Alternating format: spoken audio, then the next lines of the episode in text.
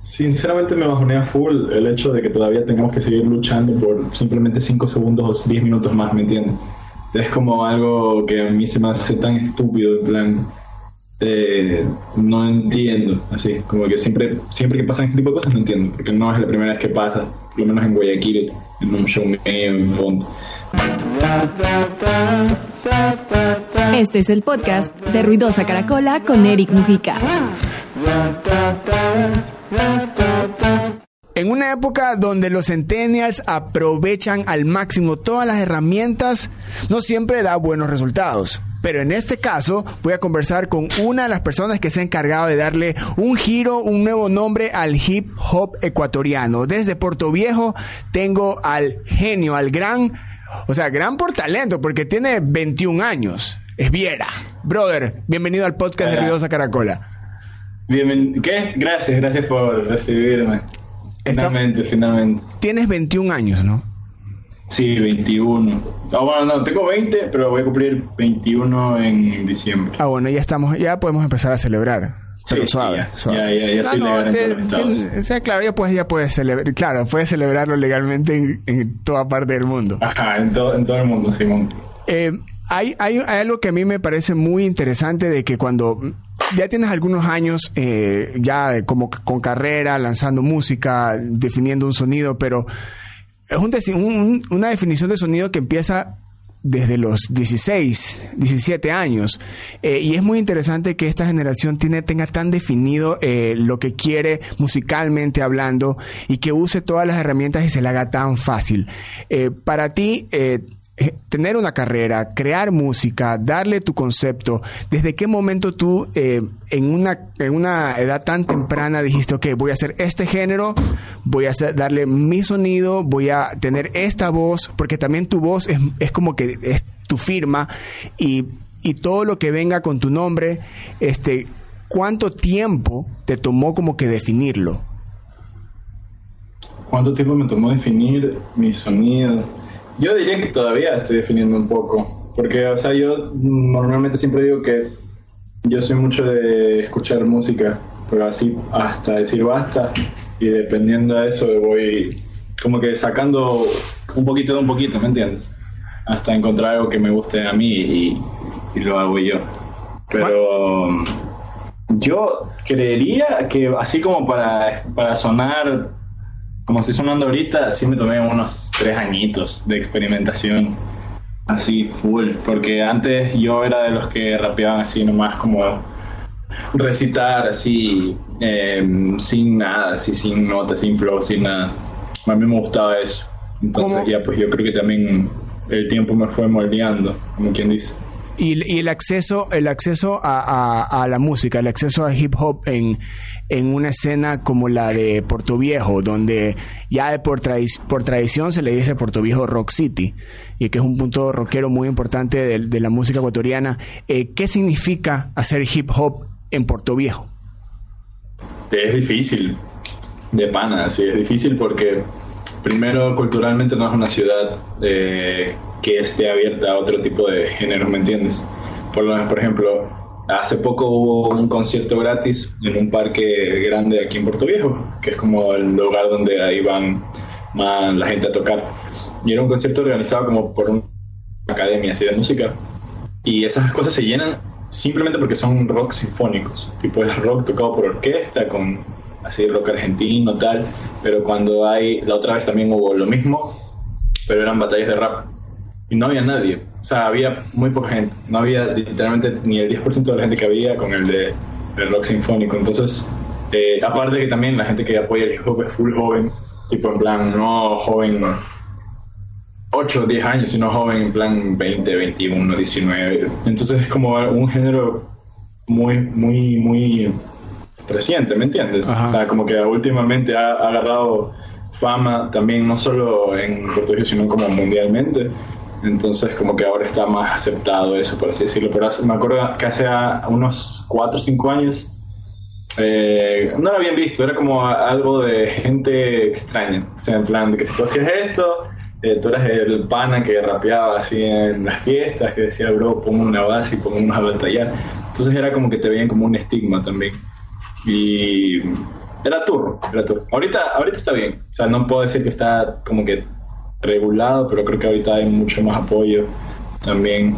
Entonces sí, eso. Y, eso, esa es la razón por la que también este, hay mucha como que conexión tuya con, con, Guayaquil, con Quito.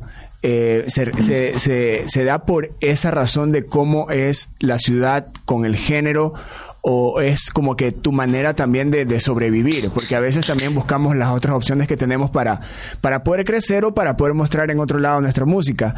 Pero en tu caso, que es como que la ciudad te, te, te, hace buscar otras opciones o es simplemente un espíritu personal de, sabes que de hacer, de hacer eh, fits, ya sea con Abacuc y otras, eh, con Rosero también, y, y también este, eso se debe a tu carrera o a simplemente el hecho de que en tu, en tu propia ciudad, o sea, como que no encuentras el espacio? Creo que es un poco de ambos, porque aquí, si bien hay muchos artistas que hacen como rap, ellos no buscan sonar afuera. Eh, hay muy pocos que suenan afuera. El que más suena afuera creo que es un man que se llama El Mono, Real Gangster, que hace poquito estuvo en el Enigma.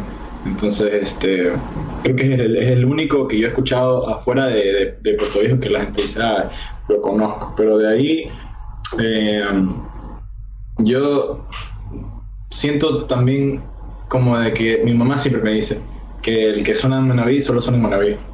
Y entonces por eso hay que buscarla, ¿me entiendes? En plan, porque yo puedo sonar toda mi vida en Manaví o puedo como que eh, ir cambiando y ir eh, aprovechando el espacio que tengo en Guayaquil, porque, mm, o sea, al fin y al cabo tengo mis amigos. Eh, que todos ellos hacen música, entonces ya pues es más fácil para mí ir allá y tocar allá que venir acá y buscar músicos de que Dios sabrá dónde así y sacar un show Dios sabrá dónde también, ¿me entiendes? O sea, como que allá tengo más oportunidades. Y también, y eres, de la generación también de que, bueno, de, de Chloé, de Rosero, y muchísimas voces que se están encargando de definir un el sonido indie guayaquileño, slash ecuatoriano. Eh, pero también se encuentran con, con situaciones adversas como la historia lo ha demostrado con todo artista ecuatoriano. Eh, hace poco eh, sucedió lo del enigma en Guayarte siendo tú también una generación que también sigue pagando por esa, esa falta de, inversión, eh, aparato, esquema cultural, eh, ¿cuál es tu... ¿Cómo sientes que Ecuador sigue siendo como pasa en, Puerto Rico, pero en manera mucho más grande? ¿O sientes que, que, como artista te sientes en esa responsabilidad de seguir saliendo, saliendo, saliendo, hasta que de alguna u otra manera eh, no suceda lo que sucedió en, en Guayarte hace, poca, hace pocos días? ¿Cuál, ¿Cuál, es tu posición o cómo tú eh, tomas esto, este accionar continuo también de que sucede en contra del arte? Eh, bueno, una muy buena pregunta, ¿para qué? Eh, la verdad es que, o sea, sinceramente me bajonea full el hecho de que todavía tengamos que seguir luchando por simplemente 5 segundos o 10 minutos más, ¿me entiendes? Es como algo que a mí se me hace tan estúpido, en plan eh, no entiendo, así, como que siempre, siempre que pasan este tipo de cosas no entiendo, porque no es la primera vez que pasa, por lo menos en Guayaquil, en un show en fondo. Entonces, este, yo 100% eh, creo que Ecuador no todavía, todavía no está 100% como que culturizado para apoyar el arte ecuatoriano. Si bien ha crecido full, full, full, full, tipo ahora que yo que sé, vas aquí, te le dices a cualquiera, ah, tú conoces a a la máquina que me nada así, tal, ¿me entiendes? Entonces ahí queda, ahí muere. Pero de ahí a, yo que sé, a, que esos conciertos se llenen así, nivel, ponte Bad Bunny, el que vino, Bad Bunny, ya. Que yo amo Bad Bunny, lo amo con todo mi corazón, pero 100% es, es, eso, o sea, como de decir, yo tengo dos opciones, puedo irme a Wisin y Yandel o puedo irme a un Rosero. No voy a escoger Rosero, ¿me entiendes? Porque yo, o sea, esa es la mentalidad que tiene Ecuador. Tipo, yo prefiero 100% ir a Wisin y Yandel, que me sé un montón de canciones, que apoyar a unos manes que no conozco. Entonces es mucho más fácil. Eh, una, una, una cosa que también pasó fue cuando fue lo de las fiestas de Guayaquil, que pusieron fue artistas ecuatorianos y eso me encantó, o sea, 100% estuvo increíble, amé, pero los comentarios eran, ¿quiénes son? O sea, ¿Por qué, ¿Por qué si en Loja traen a J Balvin? ¿Por qué aquí en Manamí traen a Chloe Silva? ¿Quién es? Entonces es como, es eso, es turro. es turro porque como que seguimos luchando por un espacio que artistas internacionales tienen simplemente por ser internacionales. Y eso es todo. Claro, eh, y también el, o sea, también tú te pones en el lugar de consumidor de música y no solo como, como músico, que es una posición muy compleja eh, para, para estar en un país donde culturalmente no está profesionalizado, eh, bien institucionalizado. Eh, estar en esos en esas dos posiciones también es muy complejo porque también te pueden poner una banda que te guste o una banda nueva y te vas a ir a la banda que te guste. O sea no te das esa opción también como que de, de tripear nuevas cosas de conocer nuevos sonidos de conocer nuevas bandas artistas que al final del día te puedan gustar y, de ahí tú decides si lo sigues o no. Yo creo que también no se da esa opción eh, pero en tu caso eh, y en el caso de, hablando específicamente de esta generación que, que, está, que ha crecido y que le han dado, y le ha dado muchísimos, que yo creo que le ha dado ese estímulo necesario que, que necesitaba eh, la música local, eh, tienen las redes sociales tienen este escenario que no está que no está como que no hay esos peros simplemente no sé si lo podemos tomar el mismo situación de municipio este lo que pasa en las redes. O sea el, algoritmo se parece al municipio no lo sé. Depende de también cómo manejemos las redes. Pero ustedes tienen esta herramienta desde que empezaron su carrera eh, y han ido conociendo, ha ido, han ido creciendo y evolucionando también con, con las redes, las plataformas. Eh, y también eh, se muestra esta, esta necesidad a veces de seguir lanzando música, seguir lanzando, hacer colaboraciones, algo que por lo general no se veía hace más de 10 años. Pero para ti, este, este trabajo colaborativo y esta constante presentación de contenidos también en redes sociales, ¿cómo tú lo usas para, para crecer también, para tener esta, esta ventana que no tiene este no tiene una medida, que no tiene ah, restricciones y que simplemente es el arte lo que importa. Mm, yo, o sea, ahí tengo dos, como que, eh, dos cosas. Tipo, en plan, primero, lo de las redes sociales es 100% es apoyo, o sea, a veces como que tripeo, no tripeo que tanta gente me apoya hasta que yo hago un post o yo digo voy a sacar canción, canción tal día y hay un montón de gente que me escribe que sí, dale, tal, tal, tal. Y ahí es cuando tú ves realmente qué apoyo tienes, porque hay gente que tiene 10.000 seguidores y 10 likes en la foto y nadie entiende cómo, así me entiende.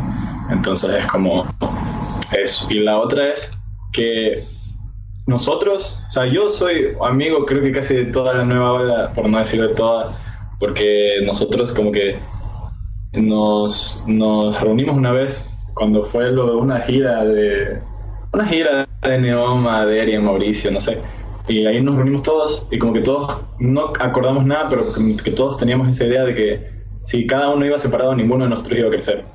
Entonces cada uno como que se iba apoyando al otro, ¿me entiendes? Si Mauricio Mena viene mañana y me dice necesito que hagas tal cosa, tal cosa, yo voy y lo hago, porque yo sé que Mauricio Mena después va a venir y me va a ayudar a mí. Entonces yo eso es lo que tripeo. Nosotros a nosotros nos está funcionando esto de hacer música porque nos apoyamos mutuamente y creo que eso es algo que no se hace o no, no se sigue haciendo, pero nosotros tripeamos eso, o sea, de que yo no soy Viera si no tengo a Rosero que me toque la guitarra en mis shows, o yo no soy eh, eh, Chloe Silva si tampoco está tal persona, ¿me entiendes? O sea, cada uno tiene como que un... un o tenemos este pacto entre ayudarnos todos a salir, porque es como es complicado, o sea, como que destacar entre en una escena tan grande y una escena tan longeva, porque tienen full tiempo. Entonces, este, creo que ese es como que el, el acuerdo que todos tenemos, pero que nadie sabe. Claro, es como una mafia, la mafia. sí, exactamente, exactamente Y en esa mafia también hay mucha, puede haber, este, como que, obviamente existe este apoyo mutuo, pero no es un apoyo, creo que es una cuestión, este, natural que debe existir cuando hay una, una afinidad, ya sea personal, musical, es, es natural, es normal, o sea, sucede. Eh, cuando tú estás escribiendo una canción o la tienes ya casi lista, tú se la muestras a Rosero, a Chloé, tienes un grupo o también este grupo como el que tú acabas de mencionar, también como que se pasan, eh, como que existe este, no un visto bueno oficial, pero sí eh, como que un, ajá, exacto, un feedback, exacto, totalmente. ¿Existe eh, eso entre ustedes? Sí, sí, 100%. Yo, yo tengo mi manejo que es Cruz, que es del búho de Minerva yo a él le paso cada canción que yo se la paso y le digo, oye, dime si te gusta, tienes que decirme si te gusta del 1 al 10 Y si es más de un 7, pega, así, ¿me entiendes? Si no, eh, también se la paso a Rosero. Eh, Rosero le muestra mis canciones a Chloe. A veces Chloe me muestra sus canciones. Todos tenemos como que esta idea de, de estar escuchando música y decir, esto pega, esto no. Porque, o sea, es como un feedback, ¿me entiendes? Porque no tenemos a quién más recurrir. O sea, es como que. De, es como de. Hay una frase de Jay Cortés que dice que aquí solo nos entendemos entre lápices élite. O sea, si yo sé que tú escribes bacán y tú cantas bacán, yo te la mando, ¿me entiendes? Y que tú me digas si eso está como que no a tu nivel, pero como que algo chévere, ¿me entiendes? Méteme ese grupo, tendría bastantes noticias para Ruidosa Caracola. sin darme cuenta, sin darme cuenta. Es, que es, algo como, como en plan de que conversas como un pan, así. Yo, cuando Rosero o. No, cuando Derian, por ejemplo, me manda canciones, yo a veces estoy literalmente hablando de cualquier otra cosa. Y el man viene y me envía, así, yo le digo, ¿qué es esto? Tal, me envía, la escucho y me gustó esto, te puedo ayudar en esto.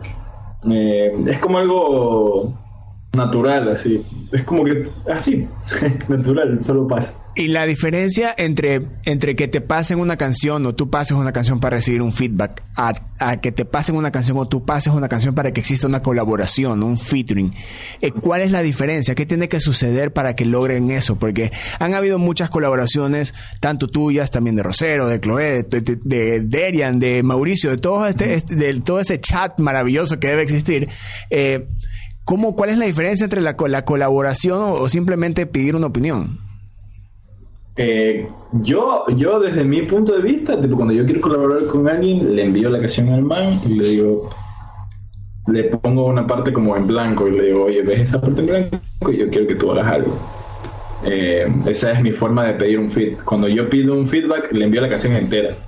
Así, sin, sin, sin eh, vacío, sin nada, porque nomás quiero que la escuche, ¿me entiendes? No quiero que no, o no, quiero, no es que no quiero que participe, pero es como que no lo tuve en cuenta para participar.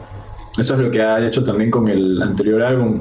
Ponte a Panchito, yo se la pasé y había una parte en blanco y le, dije, o sea, tú haz lo que tú plazca en esa parte, no, no, no, no tengas miedo a experimentar nada.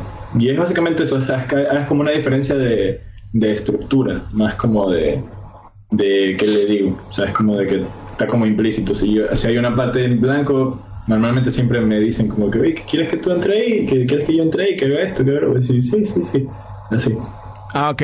Méteme ese chat, el que tienes con Pancho también. Estamos hablando de Pancho Feroz, eh, de Fediscos, vocalista, compositor de Abacuc.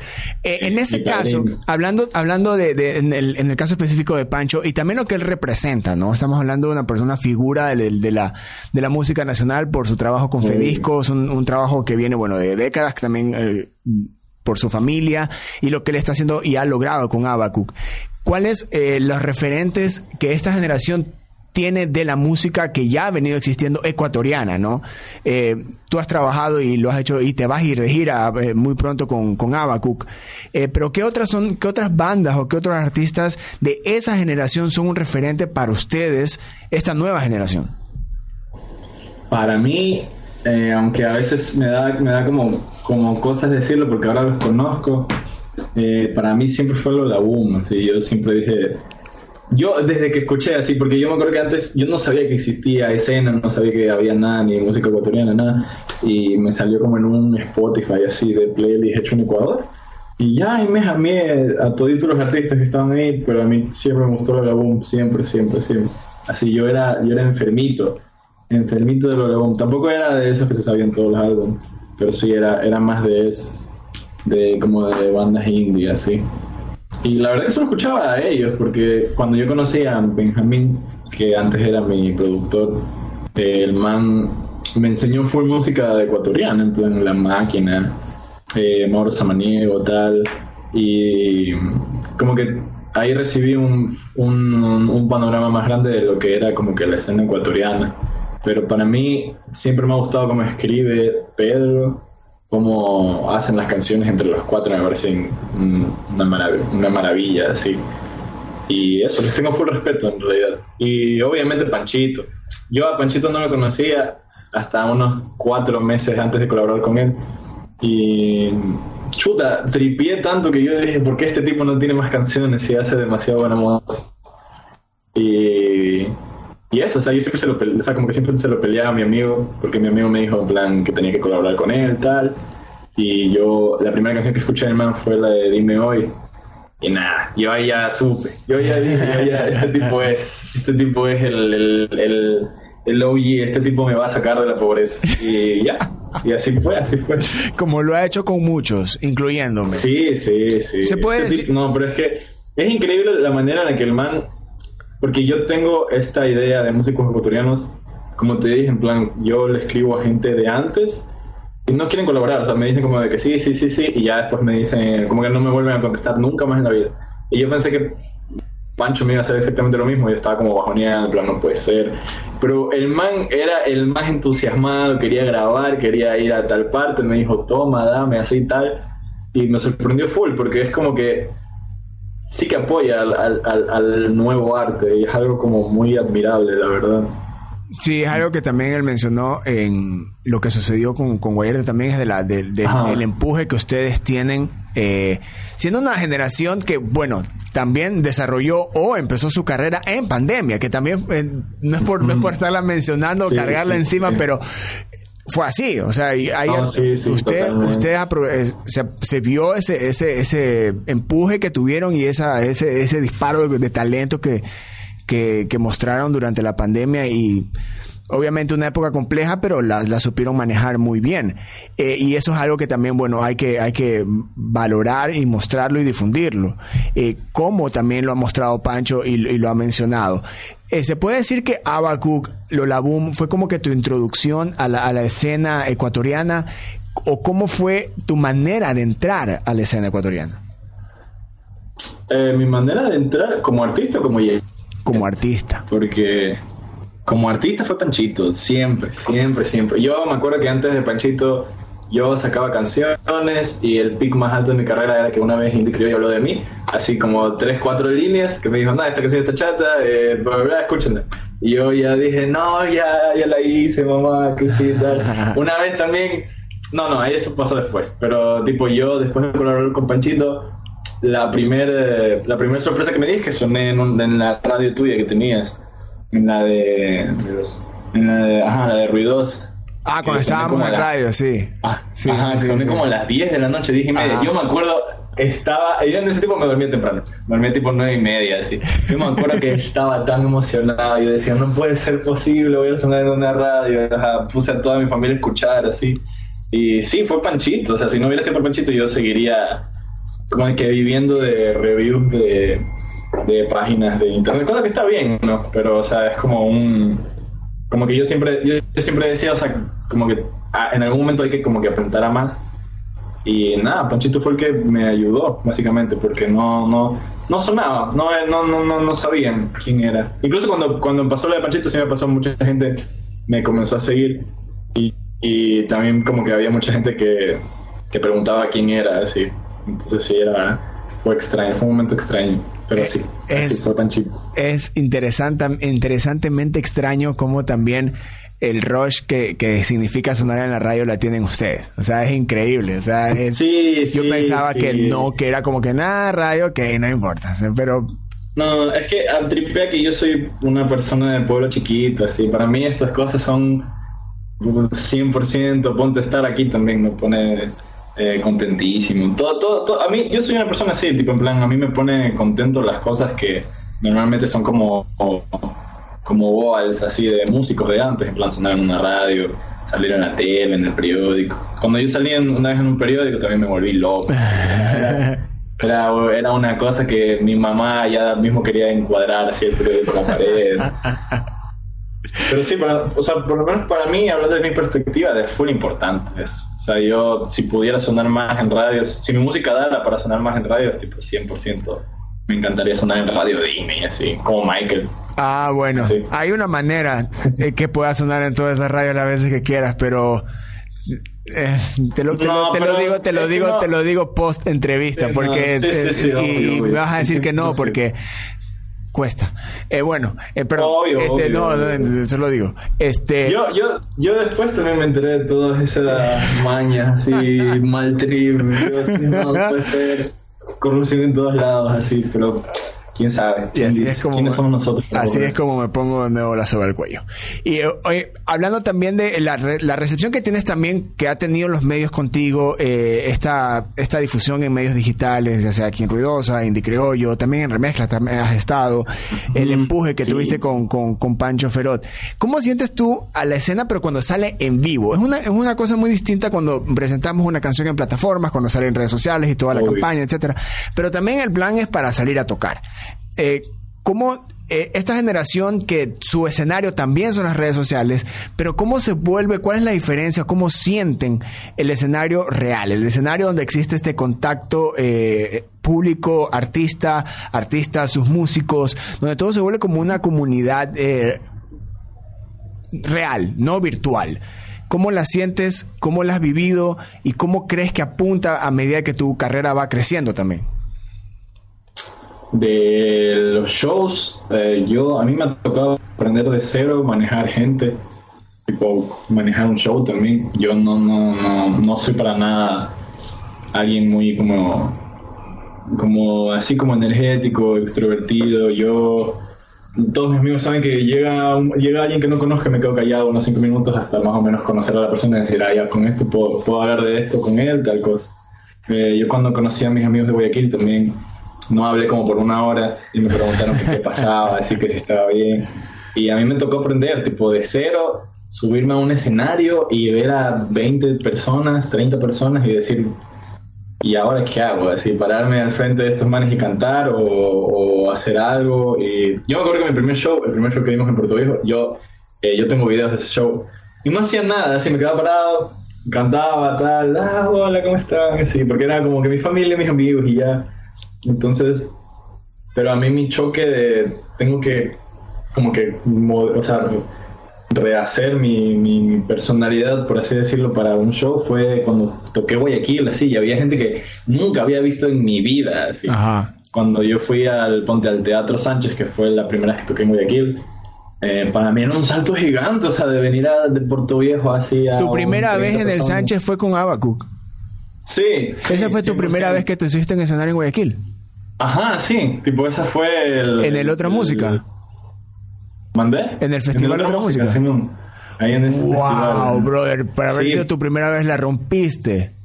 Sí, no, es que yo, cuando yo vi el teatro, yo dije, ¿qué hago? Así me puse a pensar como 30 minutos, ¿qué voy a hacer? ¿Qué voy a hacer? En plan, no puedo, no puedo simplemente salir y cantar al lado de Pancho y, y, ya, porque hay un, había un montón de gente, o sea, no, no, es que habían 200 personas, pero habían eh, tres veces más de la cantidad que iban a los shows míos aquí. Entonces era como un... No sé, me tocó moldearme. Ahorita yo veo los shows de mis amigos, los míos, en retrospectiva, así, y yo 100% creo que todos hemos mejorado un, un full. O sea, ahorita el performance de, ponte el, el, del Buda de Minero que tocaron también en el Enigma me pareció una bestialidad, así que ¿qué le pasa? Porque Cruz también es así, o sea, Cruz no dice nada, no habla, se queda calladito, pero se sube a un escenario y se pone a mochar con la gente, así, entonces es como de, no conozco a esta gente, ¿me entiendes? Y nos tocó aprender a todito, fue, es algo que yo creo 100% que todas estas bandas de ahora, o toda esta música de ahora se escucha mejor en vivo que en streaming. Yo amo mis canciones en vivo, son lo máximo gracias a la, a la banda que tengo, que se monta un showzote así y todos hemos mejorado full en eso. O sea, en plan de construir una personalidad para salir a, a mover gente, a mover masas, como quien dice. Es, es interesante y es buenísimo que tengan el en vivo como que muy presente. Eh, el búho de Minerva en vivo es una, es una locura, o sea, es increíble. Y hablando de también de los shows, estás, estás por empezar una, una gira con Abacuc, que es como para culminar un año muy bueno para las dos bandas, o sea, tanto para ti eh, en tu carrera en solitario como Abacuc en lo que está, en lo que ha logrado Pancho Ferot en este año, muy interesante. Eh, ¿Qué representa esta gira para ti con Abacuc e ir, ir por varias ciudades? ¿Es la ¿Así cierras el año o tienes algún otro plan? Yo tengo planeado cerrar así el año. O sea, yo creo que ya ahí ya mi cansancio ya llega a 100. No he parado desde hace como dos semanas. Entonces, sí, más, más, es verdad. No he parado como más de dos semanas. Entonces, para mí, yo ahí ya termino. Pero, chuta, para mí, 100%, obviamente ir de gira con mi amigo, con Panchito, que es básicamente mi padrino, o sea, yo estoy emocionadísimo de verlo también en vivo porque Pancho en vivo es que bestia, Dios mío, ese tipo se monta un showzot en vivo, entonces para mí es un honor, tipo un 100%, y también me emociona mucho tocar en Quito porque es la primera vez que voy a tocar en Quito. Y un montón de gente de Quito me ha estado pidiendo que vaya a tocar aquí, entonces para mí, o sea, estoy nervioso porque al, mismo tiempo digo, ¿qué tal si solo va eh, los amigos de, la universidad de mi amigo Cruz y los amigos viejitos de Panchito, sí, pero no. O sea, yo tengo, tengo, 100%, tengo 100% fe de que todo va a salir bien, todo va a salir ta, ta, ta, pero no, para mí es eso, o sea, tocar en la capital, que creo que ahí ya, creo que ahí ya la hago, ahí ya yo ya digo, ya, ya, nada, ya, ya estoy, ya ahí se cierra un año maravilloso para, para, para ti y todas las colaboraciones y también con tu música. Y ahora, antes de, cerrar este episodio, eh, quiero conocer o qué hace el Vieras que no es artista, el que es una persona de 21 años en Puerto Viejo. ¿A qué se dedica? Muestra tu identidad secreta. ¿Qué me dedico? Bueno, afuera de Vieras, yo soy Juanito, me llamo Juan, me gusta en realidad ahorita estoy batallando para entrar a la universidad porque estudié en Argentina y me gradué de tecnólogo en creación sonora. Entonces ahorita mi mamá básicamente me dijo que no quiere vagos en la casa, entonces yo tengo que ir a estudiar porque obviamente... entonces tengo que ir a estudiar, me voy a ir a estudiar psicología, pero el sistema educativo aquí vale tres atados, entonces como que he estado batallando ahí. No, por lo general soy tranquilo. O sea, yo sí que jodo a la gente con fiestas, tal, pero yo no voy a fiestas, yo no, no salgo a menos que saco mi pelada o con mis amigos así al parque a patinar. Y soy una persona demasiado tranquila, tipo, puede ser que en algún momento hay gente que me haya visto en un en, un en vivo y diga, puta, este tipo es un es una persona muy energética, no sé pero no, la verdad que no. Tipo así en 100%. Yo, yo, a mí me gusta estar en mi casa, jugar con mi gatita, ahí jugar en la compu y, y ya. Y eso es todo mi día, sí. Ahí está, mi brother. Juanito, un gustazo tenerte en el podcast de Ruidosa Caracola. Eh, admirar tu carrera desde lejos ha sido un gustazo. Poder conversar contigo ahora eh, puede ser en vivo desde Buenos Aires, uniendo con Puerto Viejo y toda la escena ecuatoriana. Y felicitarte también por lo que has logrado y lo que sigue logrando esta generación de músicos por la escena y en pro de la escena. Así que muchas gracias. Rómpela en esa gira con Abacuc. Mándale un saludo a Pancho de mi parte. Y bueno, últimas palabras para el podcast. Eh, nada, que apoyen el arte, que dejen de apagar sonidos en Guayarte y, que, nos quieran mucho, porque nosotros los queremos mucho a ustedes también. Ahí estaba, Vieras desde Puerto Viejo, Manabí, Ecuador en este episodio del podcast de Ruidosa Caracola. Yo soy Eric Mujica. Tripen más episodios. Estamos cerca del episodio número 100. Pilas. Los quiero mucho. Yo soy Eric Mujica. Adiós. Ruidosa Caracola es una producción de Tripea. Suscríbete, compártelo y escucha nuestro playlist en Spotify.